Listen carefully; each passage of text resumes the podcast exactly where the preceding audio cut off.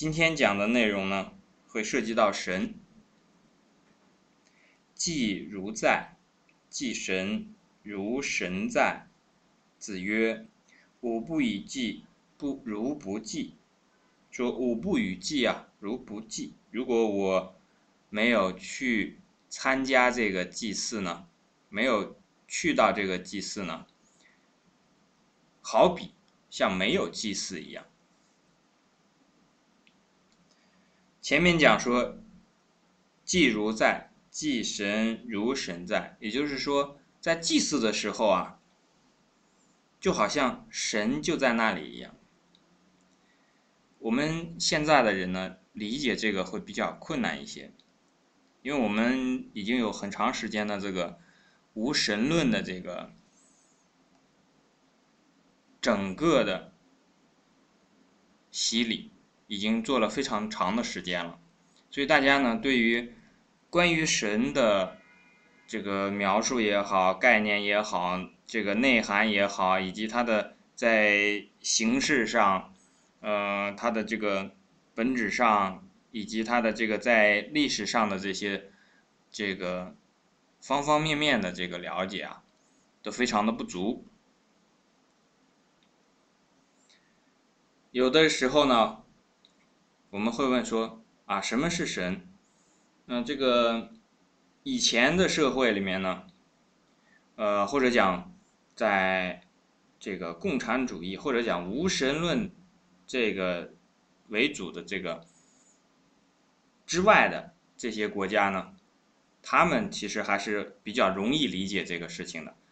但是呢，因为这个。地球上的每一个国家还有多样性嘛，所以有的国家呢，它有这一套东西。那一般来讲呢，都是伴随着宗教在一起的。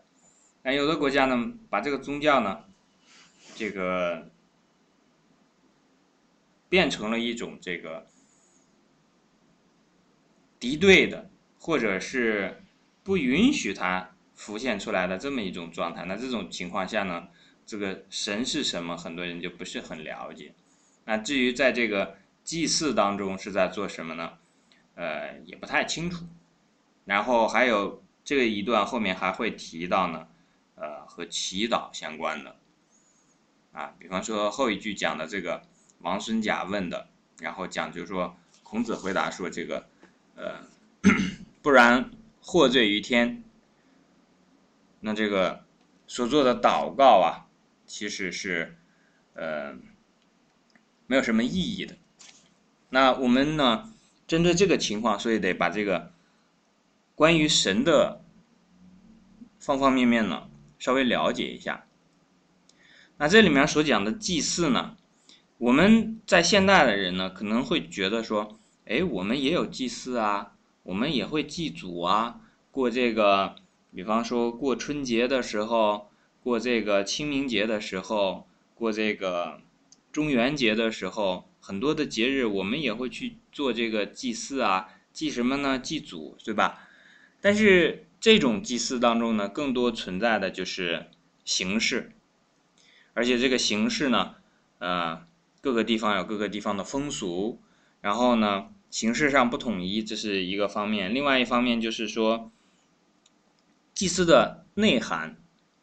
已经被这个转换掉了，因为从这句话里面，我们就会听明白说，祭神如神在。那其实呢，祭如在前面所讲的，比方说祭祖的时候呢，那就好像祖先在一样。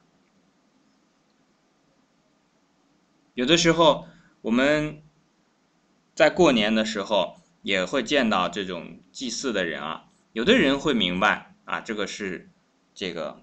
和祖先的一种联系了，但这种联系是什么含义？为什么要这么做？可能并不清楚。那如果并不清楚为什么要做祭祀的时候呢？然后再加上这个社会的一个最主要的潮流，把这个内容呢，它因为经过了很多的这种这种变化啊。呃，那使得这个在最大众的这个层面上呢，并不清楚为什么要做祭祀。我们自己也可以想一下，我们想一想为什么要做祭祀呢？祭祀或者说是祭神，我们现在一般都是只做祭祖啊，因为这个是没有办法去，呃，去这个否认的事实，就是说我们中国人每一个人都有祖先，那可是我们就知道啊，在中国人来讲呢，我们是一定会有姓的，这个姓呢就代表我们是哪一个宗族的这个后代。但有的民族它就没有姓，那这种文化上的差别呢，其实体现的非常明显的就是，在同样的祭祖当中呢，一个有姓的和无姓的所做的这种祭祀呢，它其实含义不大相同了。而我们中国人所做的祭祖，在以前所做的祭神，因为现在所所做的祭神呢。就比较少了。以前的祭神啊，比方说在北京的天坛、地坛这些地方都是要祭神的，那有祭天的，有祭地的，是吧？那这个日月星辰这些都要去祭祀的。然后包括这个农农业生产的这个，每一年还要祈祷这个风调雨顺。那这种情况下呢，我们知道古人呢。他在所做祭祀的时候呢，首先是有所畏惧，有所畏惧呢，同时呢又有所期盼，因为这些来自于用现在的流行话来讲呢，说自然界的这些力量，它非常之强大。在古人的时候呢，古代的时候，古人来看呢，这些力量。强大到我们根本没有办法去这个对抗。那古人是否想和这些力量对抗啊？这个要画一个问号。我们是指中国的古人啊，因为西方人实际上是起来和这个自然界来做斗争嘛。到目前都是在和自然界，在和这个神所掌管的这一切呢，在做斗争。我们从这个地方啊，稍微。找到一点点缝隙，来看看这两者的区别。那中国人在最早的时候，从来不想和自然界做斗争。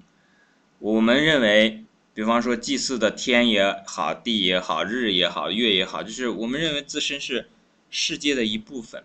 那这个世界的一部分呢，我们人是由这些神来主宰的。主宰这个词可能也不是特别之合适吧，就是说。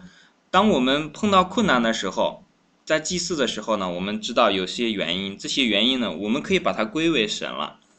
但究竟是神为什么要这样做呢？那翻回头来，其实是要看我们自己做过一些什么样的事情。那我们有什么希望的时候，比方说希望这个农业生产非常的好，风调雨顺，能够到了秋天的时候获得丰收呢？那把这种希望呢，也去告诉。呃，神实际上这种告诉神呢，在另外一种含义上呢，也表达了自己的诚意。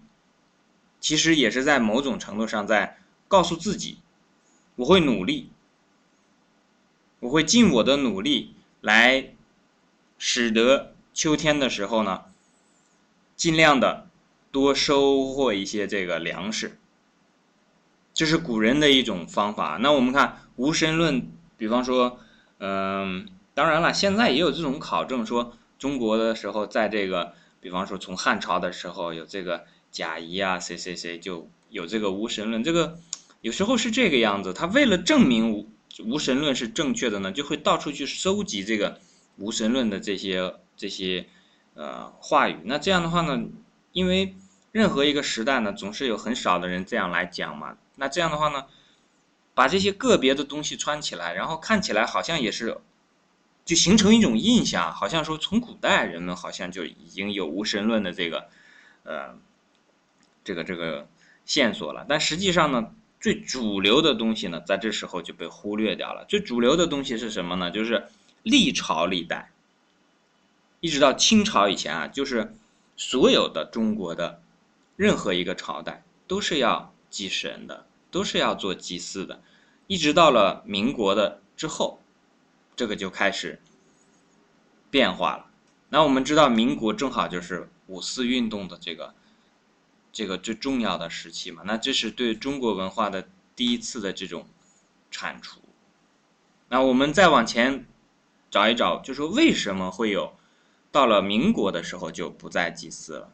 那为什么在这个民国的时候，在这种五四运动之后呢，就中国人对自己的传统呢，就自己去爬刨自己的祖坟，自己去这个呃进行这种革命啊？实际上是因为什么呢？是因为羞辱，受不了这种这种侮辱，因为在五四以前的，一直从鸦片战争以后呢，这一段时间呢，中国呢连连在军事上失败，然后导致自己原先本身占有优势的这个经济上呢，慢慢的也受到了打击。那双重的，一一方面是自己的市场被迫开放。那我们现在的人其实很明白开放市场意味着什么了。如果学过这个经济学，就知道你的市场。对于别国来讲，这是非常重要的。那比方说，现在在欧美呢，它会进行这种贸易保护、贸易封锁，就是说你的东西不一定是这个，大部分呢不是很容易到我这儿来进行自由的这个买卖了，因为我要保护我自己的产业发展。所谓的贸易赤字啊，就是说我的卖出去的东西要比买进来的东西总量啊。要多这个贸易赤字呢，这这个顺差就非常好。我们大家可能如果没有学过经济学，还不明白为什么顺差会比逆差好啊？就是这种情况下，举个简单的例子，比方说，我们去美国卖了很多的衬衣，这衬衣呢再贵，它其实也都是比较便宜的。但美国人呢，把飞机卖给我们。这个波音飞机呢，这一架飞机呢，可以大大家可以想象啊，因为这个是几十亿美金、几亿美金这样的这个合同呢，过去过来的话，如果变成了这个衬衫、T 恤或者是鞋袜这种我们所做的这种产品呢，你会想象到那个对比的量，一架飞机对应的可能就是非常非常多的这个呃纺织品啊。那这种情况下呢，我们可以想象一下双方的这个人员啊，比方说中国人的劳动生产和相比于波音的这个劳动生产，一个是在做体力的劳动，一个是在做更多的智力的劳动。那一个呢是更多的密集型劳动，一个是更少量的智力型劳动。所以这种情况下呢，你很容易会想出来这个社会的成本是什么样子的。就对中国人来讲呢，他的社会的这个所消耗的投入的资源。投入的人力、投入的这个物力都非常之多，但是最后呢，它的这个换回来的东西非常少。那这样的话呢，两个国家它从根本上来讲呢，如果长此以往啊，就是你用大量的密集型的劳动去换人家的话，那这样的话，这个国家这个有有逆差的这个国家。慢慢的，这个国力就衰弱了。从各个方面来讲，那以前呢，外国人来了呢，实际上在清朝的时候，清朝一直在往前呢，我们的这个整个的经济都非常好，因为我们生产的茶叶、丝绸、瓷器这些东西呢，那个时候没有什么专利保护，但是他们就是做不出来，所以在那个时候呢，中国一直都是。用一车这个一船的这个丝绸，那去换呢，这都是真金白银回来。所以大家可以在历史当中去看啊，所以那个时候中国整个的经济来讲比较好，但是你的军事不行，他们造了这个坚船利炮，把你的这个市场打开，打开你的市场卖什么呢？卖他们的用纺织机纺织出来的这种，呃，这个这个各种各样的这种，呃，机器生产的这种布料啊，它不一定是棉，或者即便是用棉呢，它也会用的这个比较。就是生产的成本会低嘛，因为它是机械化生产嘛，所以这样的话呢，使得中国的整个的这个经济，这个本身军事也不行嘛，然后军事被打败了之后，你就被迫签下条约，然后就开放港口，然后你的这个经济也就不行了，因为你这整个被人家控制了嘛。其实现在的这个呃国际的形势上，我们稍微看一下呢，其实也还有一点点不公了。但是看大家怎么去观察了，因为这个公平与不公平呢，它很多方面是很多因素来决定的，军事的、经济的。那我们这里要谈的是什么呢？是文化这一个方面的。那比方说西方为什么会把这个军事发展的这么强大？那就是基于这样的一种不同的文化理念。因为我们也是在很早的时候就有了火药，我们的军事也比较强大。那甚至在明朝的时候，郑和下西洋呢，他去了，他就是不进行侵略。那我们知道，西方人呢，他有这样的一个，比方说，在这个新教改革之后啊，然后所谓的文艺复兴之后，他的这个理念和我们是不一样的。那我们这个时候问一下，西方人祭不祭神呢？希腊人是祭神的。但是希腊很快就被罗马消灭了嘛？罗马消灭了之后，然后基督教就这个一统天下。但是基督教在西方的，我们知道有赎罪服也好，然后包括现在的这个基督教会呢，都会收这个百分之十五的这个，就比方说在美国的这个基督徒啊，他们如果是受洗的，在教堂受洗的这个教教徒呢，他都会。把每个月百分之十五的，像我们交党费一样，把自己收入的百分之十五去上交给教会。那么在之前呢，还有这种赎罪服，然后还有这个由基督教发起的呃十字军东征。所谓的十字军东征呢，就是说有法国的、意大利等等这些国家的这些骑士啊，名字叫的比较好听了，就像日本的武士一样，这些人呢组成军队。一直向东进攻，这个打的名义就是说消灭异教徒，那一直到这个，比方说萨拉丁城堡啊，到这个呃最多的就是在这个黎巴嫩，那把当地的这个呃阿拉伯的妇女抢回去啊做妻子，因为所谓的骑士其实在当地就是生活不下去了啊，这样的话呢，慢慢慢慢的导致他的这个在侵略方面啊。他自己其实是会形成自己的一种，啊，文化方面的这种，呃，发展的方向了。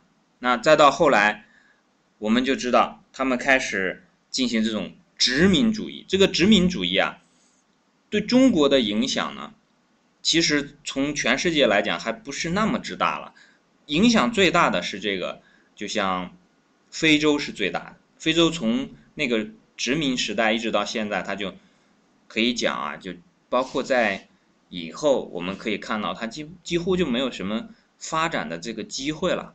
因为在殖民时代呢，这个非洲我们知道，现在非洲人非常少讲自己的这个语言的。你如果见到很多的非洲人，他都是讲一口流利的英语或者法文，但是呢，他自己的本来的这个民族语言已经没有了。所以这个殖民主义就是这么一种做法，就是我去了就把你这个整个的。好东西，这个黄金啊，什么这些东西都拿走，把你的这个整个的文化就全部都推翻了、消灭了。那同样的事情呢，也发生在美洲，因为在最早的时候呢，美洲是完全空白的一个大陆。在哥伦布发现之后，后来的这些葡萄牙，比方说现在的这个正在举办的世界杯，就是在巴西。巴西是这个拉丁美洲唯一一个讲葡萄牙语的。那如果我我有一次去到这个巴西的里约热内卢，它的这个历史博物馆里面，它的历史博物馆是这样来描述的：说，直接就从这个葡萄牙人登陆开始来记录巴西的国史，之前的那一段呢，全都属于野蛮文明。那所以所有的巴西人在学习历史的时候，就是从这样的一个状态开始的。之前的历史呢根本也没什么。太多的这个这个东西来，呃，流传，所以我们这一段稍微讲多一些啊，因为这个是一个缘起。那西方的这种殖民主义以及他们的这种呃，对于自己和世界的关系的这个认识啊，因为这涉及到世界观，你是怎么看待世界的？西方人呢，他认为他是要和世界对抗的。他是要和自然对抗的，而且他是要征服自然的。那中国人呢，认为自己是天地的一部分，天人合一。我们是要和这个大自然啊是有求于人家的，你要祷告嘛，对不对？你还要祭祀嘛。那然后呢，他是会庇护你，而且也会监督你的，是这么一个认识。这个所以导致为什么郑和下西洋去了之后，只是到处送礼，但是呢，却不进行侵略。但是西方的这个军队呢，在殖民主义时期，只是去送枪送炮，把子弹送过去，把炮弹送过去，然后把你东西都抢走。啊，这是一种在。中国人来看呢，这就是一种强盗行为。这个西方人呢，我不清楚他们怎么想啊，我不清楚他们是否自己也明白这种行为，嗯，很不光彩。但是呢，我所知道的就是，当我在德国读书的时候呢，这个德国的很多街道就叫什么呢？就叫 Koloniserstraße。这个翻译过来的意思呢，就是叫殖民者大街。就所以，在殖民主义有的时候，我也听到一些他们在聊到这方面的这个访谈节目呢，好像并不像我们所认为的那样。我们认为殖民主义啊，这个很可恶，这个给人带来很多麻烦。但是从他们角度来讲呢，我们可以想嘛，他如果是认为这些东西都是要征服的，所以这个殖民只是其中的一部分了。然后现在不是也在开始殖民这个火星嘛？大家可以在。看这个有关火星的这个内容的时候啊，就火星的新闻报道的时候，大家注意听一下。如果是会英文的，注意听一下它的原文，你听他们在讲什么。他们往往会讲到说啊，下一步我们就可以殖民火星了啊。他们是这样的一个想法，就是说我在宇宙当中啊，我可以这个原来从欧洲殖民到非洲，再殖民到拉美，再殖民到亚洲，然后以后呢，我就怎么办呢？我就把这个。整个的白种人，整个的在殖民到其他的星球，包括月亮，包括这个火星，所以这就是他的一种一种世界观，他就这么认为的，自自己的人生观也是这样来看待的，所以这个导致在这个鸦片战争以后，中国呢就被人家揍的特别狠，揍的特别狠的，那中国人呢？在这个时候呢，我认为有一个词来形容，就是羞愤难当，又羞愧啊，又气愤，所以这个发起了这样的一种，就是，比方说我们现在其实学的非常多的化学啊，各个学科的这个这个最第第一批翻译的书籍，其实是从大规模的官方的翻译是其实是由谁来主导的？其实是由李鸿章来主导的。我们很多人可能并不清楚这一点啊。很多的名词啊，比方说那个时候，甚至于我们现在的这个国家的很多的最初的创造者，都是由李鸿章的这个幼童的留学计划，然后大批的这种往西方送这个我们自己的这个学子去的这个计划，然后才培养出来的。包括邓小平，他其实是留法的，但他还不是那个正儿八经的那个，就是。选上的那那个留学生了，有的留学生呢是自己自费去的。那我们知道，比方说蒋介石也去过日本。那所以这种情况下导致呢，我们就开始把自己的文化呢，就有一种有一些自己有点恶心自己以前的这个传统文化了。那我们知道矫枉过正。所以在这种第一次就是在文革之后呢，那比方说以前所有的这种。比方说，以前的学校呢，上课呢就要去这个拜孔的，拜孔子啊。其实这也属于一种祭祀了。这种祭祀其实就是让人诚心了。为什么要诚心呢？因为有些东西呢，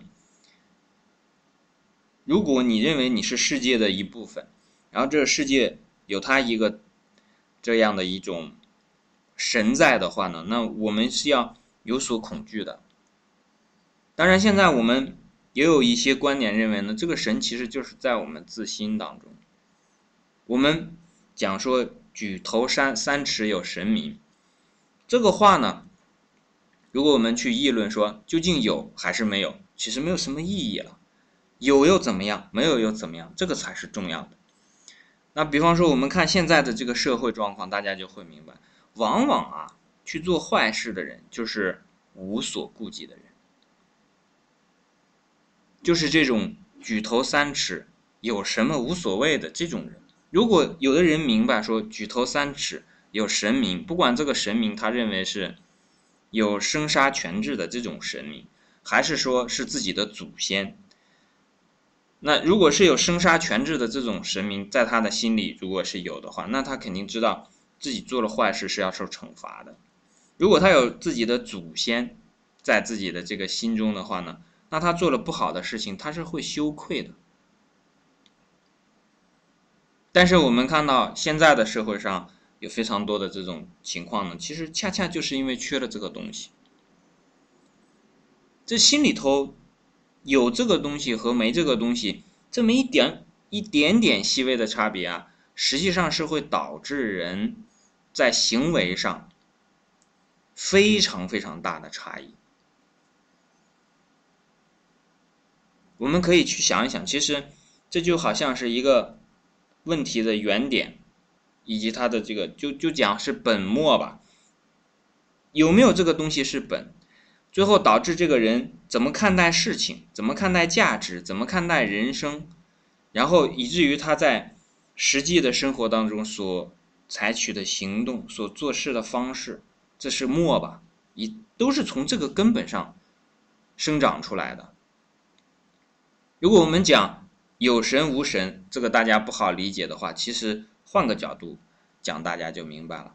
这个有神无神其实是什么了？就是说，一个叫做断灭论，一个叫做能够轮回的。什么叫做断灭的？西方人这个其实就是断灭的。刚才我们讲的是西方人认为我是和这个世界是我要去这个超越它，我要控制它，我要去把它这个。进行这样的殖民，我要去降服它，我要去降服的内容，一直连自然、连火星、连星辰这样都算在内，就是这个心啊，它就是这样这样去想的，这个都归由归于这个断灭论。但另外一种呢，就说是它叫做就是非断灭吧，非断灭其实就是刚才讲的断灭论，其实就是指能断能灭的，就可能不太好理解啊，我们稍微解释一下，大家就明白了。那如果非断灭的话是什么样子呢？就说，如果不能断也不能灭的话，那它自己就变成了什么呢？我们就变成了世界的一部分。你这个，如果你本来就是世界的一部分，你怎么断怎么灭，是吧？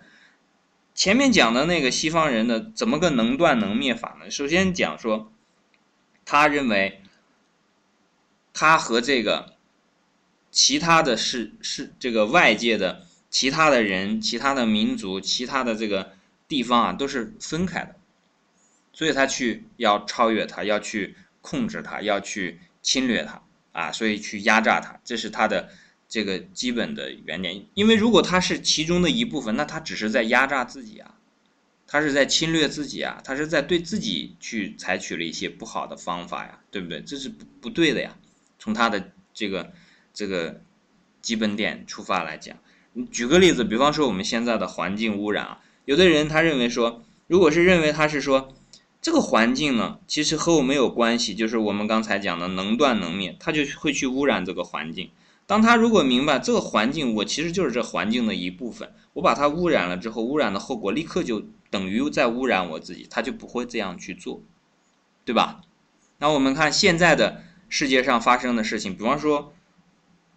我们中国的很多的这种环境被污染呢，其实是属于说，他认为说我把这个环境污染了呢，是污染了你的环境，我的环境呢，我还可以通过其他方式变好，然后甚至呢，我把整个的这个环境都污染了，我还可以移民，啊等等，他都是这种断灭的想法。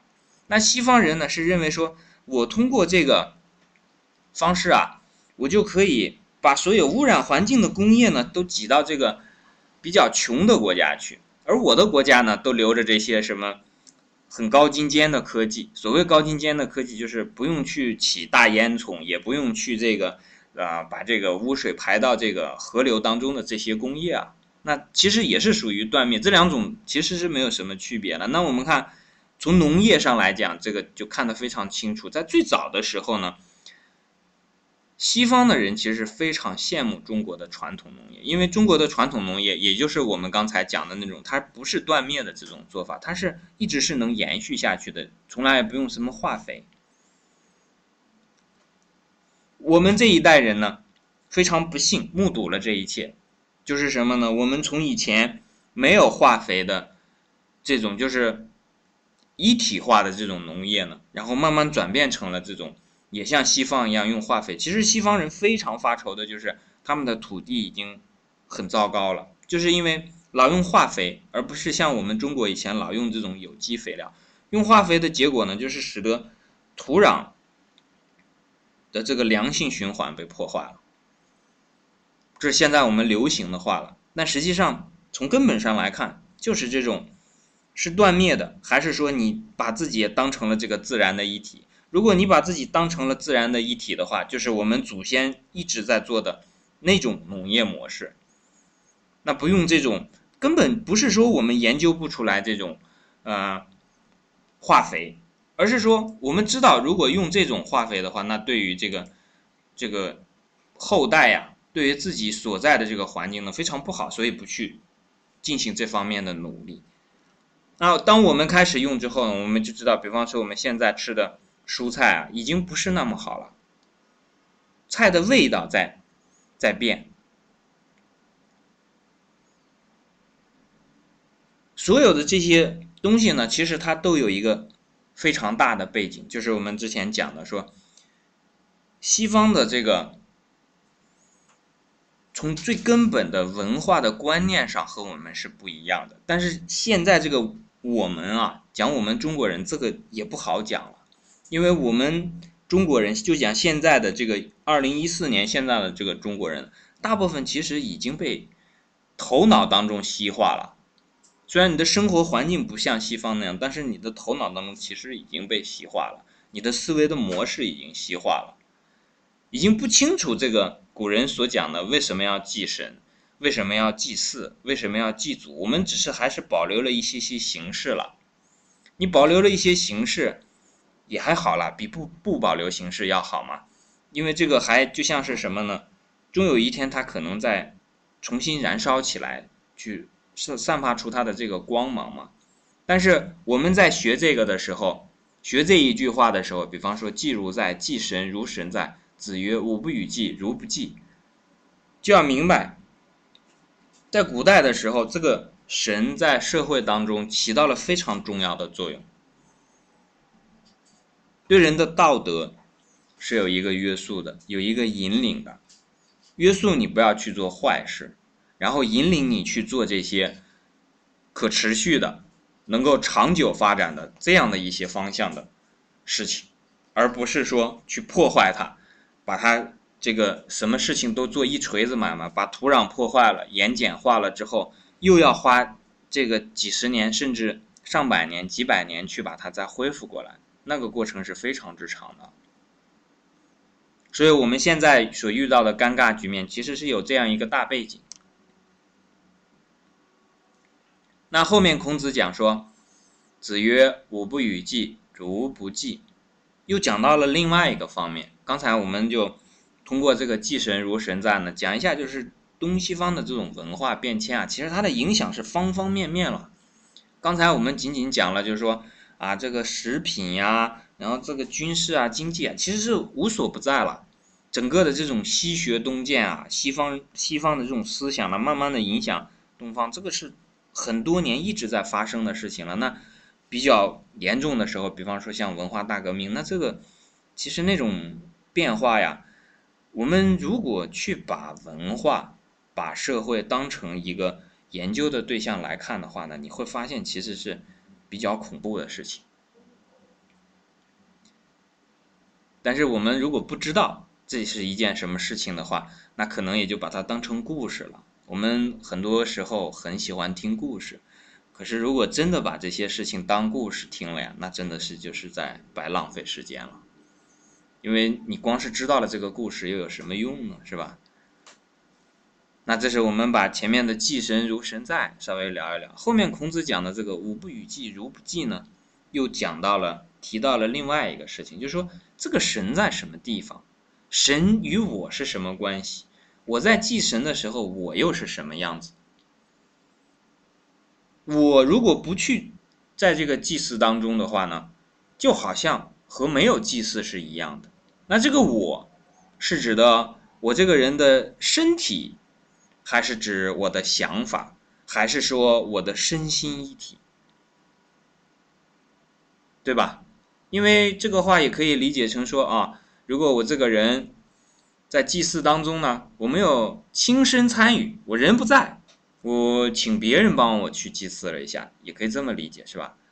哎，另外一种理解是说，我这个人啊，虽然去祭祀了，但是我心不在这儿，我心里在琢磨一些别的事情，我心里面在着急这个另外一些事情，那这个是我不与祭，如不祭，就像没有在祭祀一样。那所以我们这个地方呢，其实是取什么呢？身心一体了，因为人呐，最好身心不要分开。你的身在哪儿？我们有一句俗话，就叫什么呢？叫活在当下。活在当下的什么地方呢？活在当下的身心当中。如果老是人在这儿去想着那的事，这是很糟糕的了。我上高中的时候呢，我最烦的一件事情就是，我们那会儿因为我是足球队的，那同学呢，有的时候他去踢足球，我们那个踢足球是早上也训练，下午也训练。他一去踢足球，他就去说：“哎呀，我这个什么化学课考多少分了？我愁死了！我那个物理还怎么怎么样？”然后等到了回到教室上自习的时候吧，他又想说：“哎呀，刚才那个球我踢的，这个射偏了一点，等等，怎么怎这样？”这个就属于什么了？身心不聚。后来我就说嘛，我说：“你要踢球，咱就踢球；你要如果说实在没心思踢球了，还在担心上课。”担心这个学习成绩，担心高考，那咱就回去学习。如果咱去学习了，咱就不要再去想那个操场上的事儿，不要再想这个球上的这个踢的偏了正了这些事儿，因为这样的话很浪费时间。踢球球踢不好，学习习也学不好，对吧？就这种情况是不对的。最好的时候呢，是我们身心一体。那像祭祀的时候呢，其实也是一样的，祭祀是最讲这个的。就像我们刚才讲说，我们以后读书的时候呢，之前都要做诵读，诵读的这一部分呢，都要，就像这句话所讲的“吾不与记，如不记”。你比方说我们现在在学《论语》，如果你在学的时候，你人不在，你派了个人来说啊，你代表我学一下，你能学得会吗？你学不会吧？你如果在学这个《论语》的时候，你正在跟别人聊天，正在跟别人这个侃大山，你能学得会吗？哎，那只是走个形式了，是吧？身不在，心不在，这个《论语》你都学不会。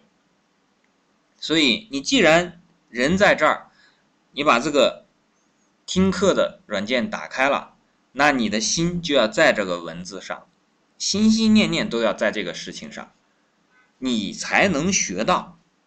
祭祀的事情呢，是一样的。因为祭祀的力量，如果你的诚意够了，它才有用。你的诚意足够大，那这个祭祀的力量也很大。就像我们刚才所讲的学习，你的学习有多用心，有多么的能投入到这个学习当中来，那我们就会知道啊，这个学习的效果差太远了。我们在学《黄帝内经》的时候，在学《论语》的时候，不同的同学体现出来完全不一样的这个。学习的进度啊，从我的角度来看，就是有的同学，比方说复习，那就是学习非常快，进步非常之快。为什么？就是这个地方呀。我们可以把这个记啊改成学，吾不与学，如不学，是不是？这个很好理解了吧？但是呢，这个地方呢还要比学再更高一级，因为学习这个事情啊，很多人都在做啊，所有的学生都在学习。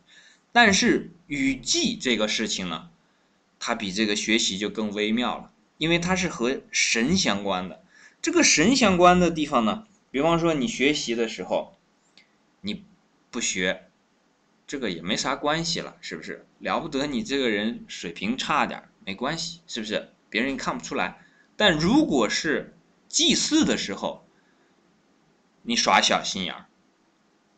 那你就是在骗什么？你就是在骗神，你就是在骗自己。